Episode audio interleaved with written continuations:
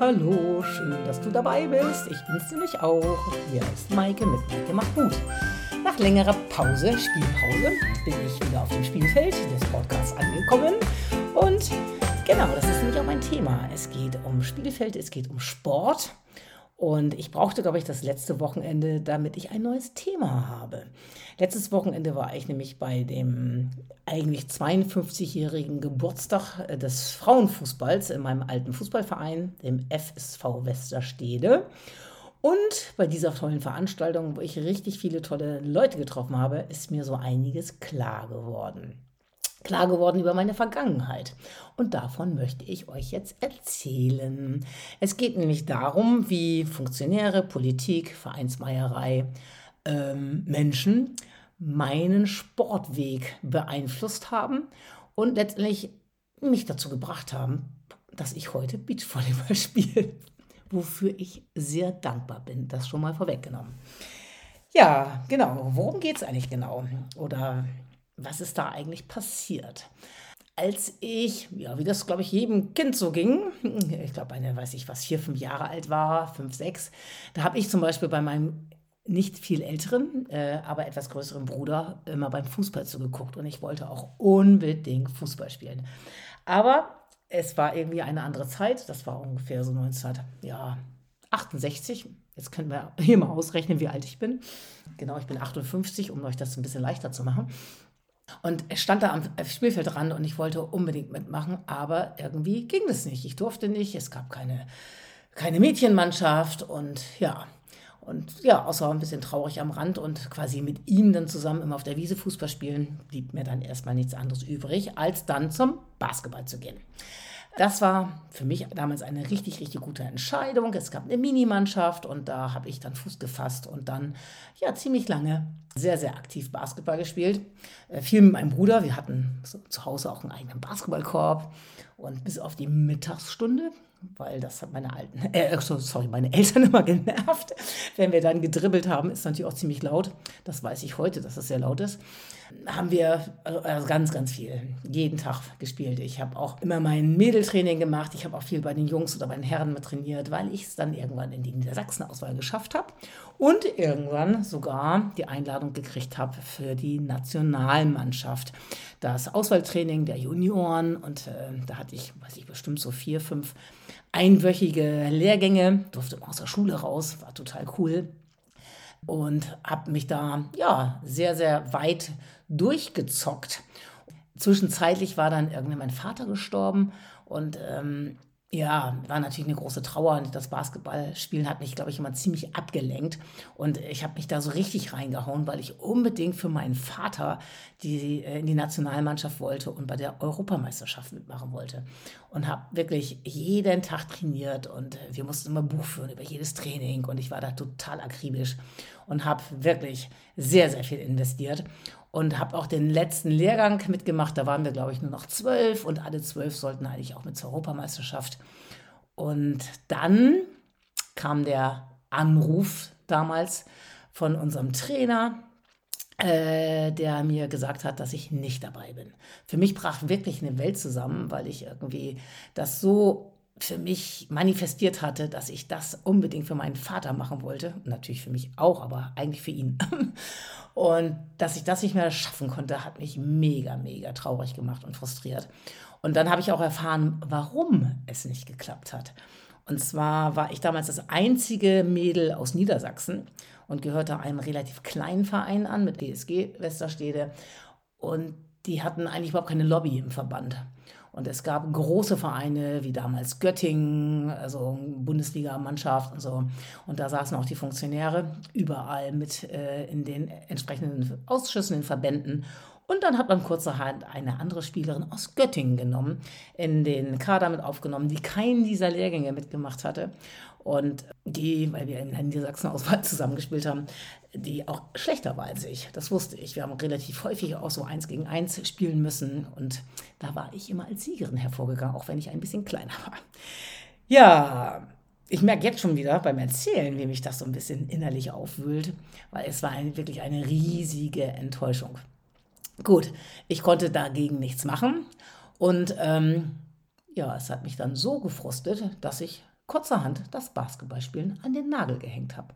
Ich habe gedacht, wenn ihr mich nicht wollt, dann will ich euren Sport auch nicht mehr. Und dann kam das Thema Fußball bei mir nochmal aufs Programm. Der damalige Damentrainer Bulli, der ja, war hoch engagiert und der hat mich mehrfach angesprochen, ob ich nicht Fußball spielen wollte. Und ich habe dann immer gesagt, nein, nein, nein, ich spiele Basketball, ich bin Basketballerin. Ja, und als er dann kurze Zeit nach dieser Abfuhr, die ich dann gekriegt habe, bei uns, ähm, ja, ich stand, glaube ich, auf der Straße Basketball gespielt, also da, für mich habe ich immer noch mal gezockt, kam er vorbei und guckt mich an und sagt, na, bist du jetzt bereit, Bas äh, Fußball zu spielen? Und ich habe dann kurzerhand Ja gesagt. Hm, hatte aber im gleichen Moment dann auch schlechtes Gewissen, weil mein Papa mir das irgendwie früher nie erlaubt hat. Und ähm, ja, ich wusste nicht warum. Aber gut, mein Papa gab es nicht mehr und äh, irgendwie wollte ich einen neuen Sport und die wollten mich so doll. Und dann habe ich gedacht, Gott, jetzt spiele ich Fußball. Und das waren dann drei sehr, sehr, sehr glückliche Jahre. Der Bulli hat für den Frauenfußball so dermaßen viel getan. Also wirklich großartig neben Familie und er hatte einen großen Supermarkt. Ja, hat er ganz, ganz viel investiert. Wir haben ganz tolle Reisen gemacht. Wir waren in Amerika, wir waren in England, wir waren in Holland und das waren nur drei Jahre. Es gab seitdem, nämlich seit 1980, einen internationalen Austausch mit amerikanischen Fußballvereinen und da waren immer meine Mannschaft bei uns und dann sind wir rüber geflogen. Und drei Wochen Amerika gehörten dann auch mir. Und äh, jetzt war es dann so, nämlich letztes Wochenende, jetzt schließt sich der Kreis zu meiner Einführung, war wie gesagt diese 50 bzw. durch Corona verspätet 52-jährige Jahresfeier des Frauenfußballs in Westerstede. Und in der ganzen Zeit bis fast heute war Bulli maßgeblich daran beteiligt. Er hat FSV Westerstede oder Westerstede im Frauenfußball in der ganzen Welt bekannt gemacht. Also wirklich ganz, ganz großartig. Und an dem Wochenende wurde nochmal sein Lebenswerk gebührend geehrt. Also wirklich, das war schon großartig. Ich hatte mehrfach Tränen in den Augen und Gänsehaut, was der Mann in den Jahren für den Frauenfußball getan hat, auch für mich.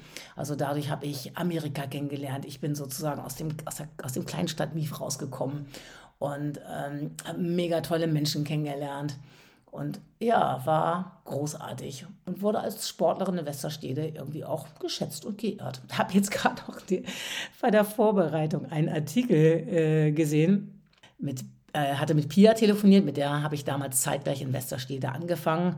Bulli hatte auch sie irgendwie nach Westerstede geholt und sie hat damals in der Bundesliga, erste Liga Bad 9a gespielt. Und dann stand in diesem Zeitungsartikel, dass ähm, die schon etwas ältere Mannschaft in Westerstede sich verstärken konnte mit der Erstligaspielerin Pia Kuhlmann vom S ersten SV Bad 9a und mit der in Westerstede als Spitzensportlerin bekannten Maike Frie, die sich als äh, Torjägerin äh, qualifiziert. Ja, ich dachte auch so, wow, alle Achtung, das habe ich gar nicht mehr erinnert. Ja, und ähm, dann bei den Reden war dann ein Funktionär. Hm, ich kann ja nicht gut auf Funktionäre seit meiner damaligen Basketballzeit, aber einer vom, ich glaube, vom Niedersächsischen Fußballverband. Und der hat das mal politisch aufgerollt und hatte dann Protokolle von Bundestagssitzungen dabei. Unter anderem eine von 1955. Und er hat dann da aus diesem Original gelesen und vorgelesen und hat vorgelesen, dass es damals Vereinen verboten wurde, Frauen Zugang zu Plätzen, zu Bällen und zu Trainern zu geben. Es war einfach ein einstimmiger Beschluss, dass der Frauenfußball verboten wurde. Und das war 1955. Und ihr glaubt es nicht, ich habe es auch gar nicht geglaubt, aber dieser Beschluss wurde erst 1970 aufgehoben. Und da war ich sieben Jahre alt und das war schon die Zeit, wo ich unbedingt Fußball spielen wollte.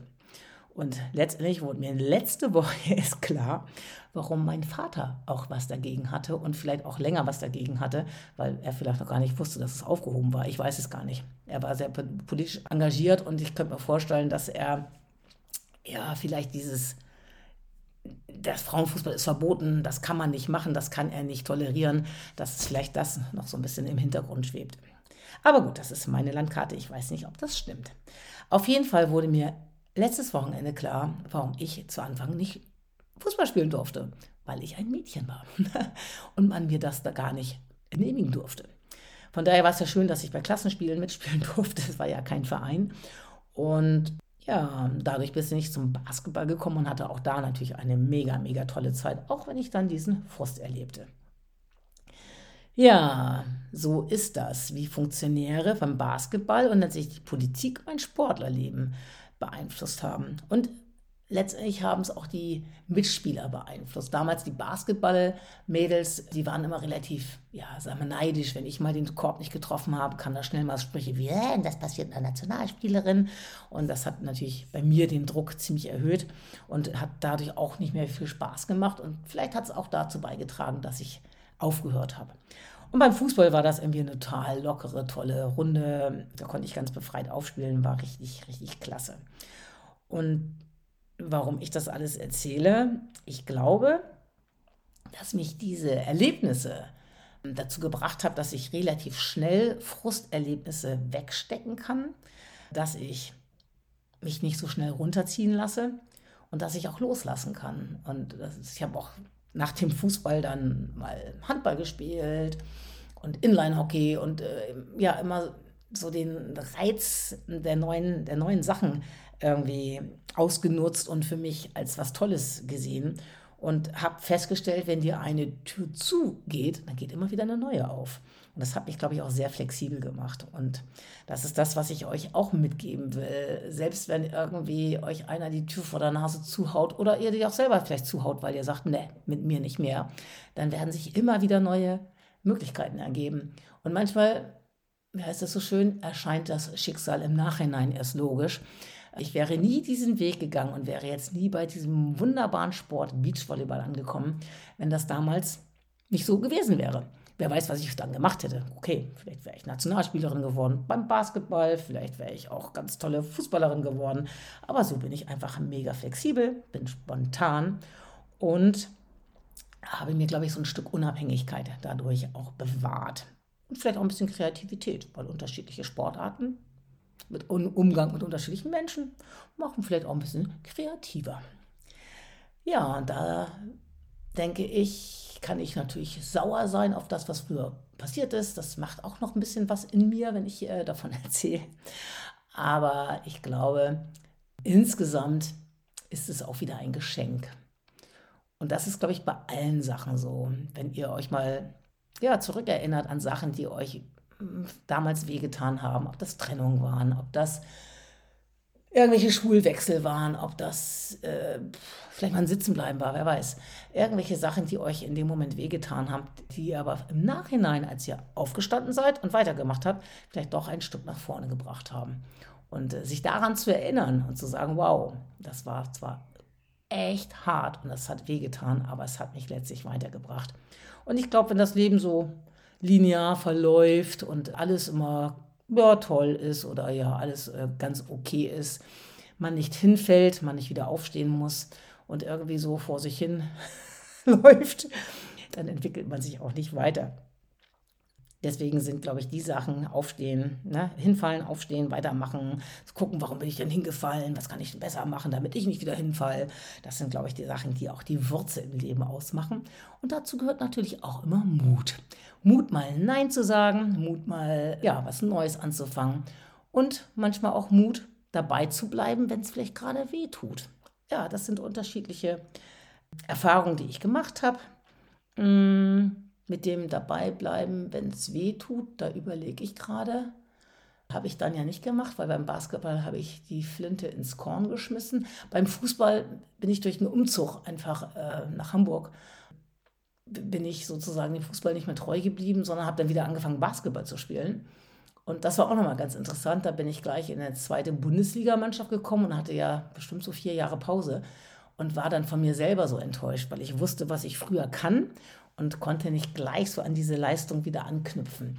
Und das war auch nicht so leicht, äh, sich da durchzubeißen. Habe ich aber auch mit, ja, mit Engagement und Mut gemacht und ja, war dann ganz okay.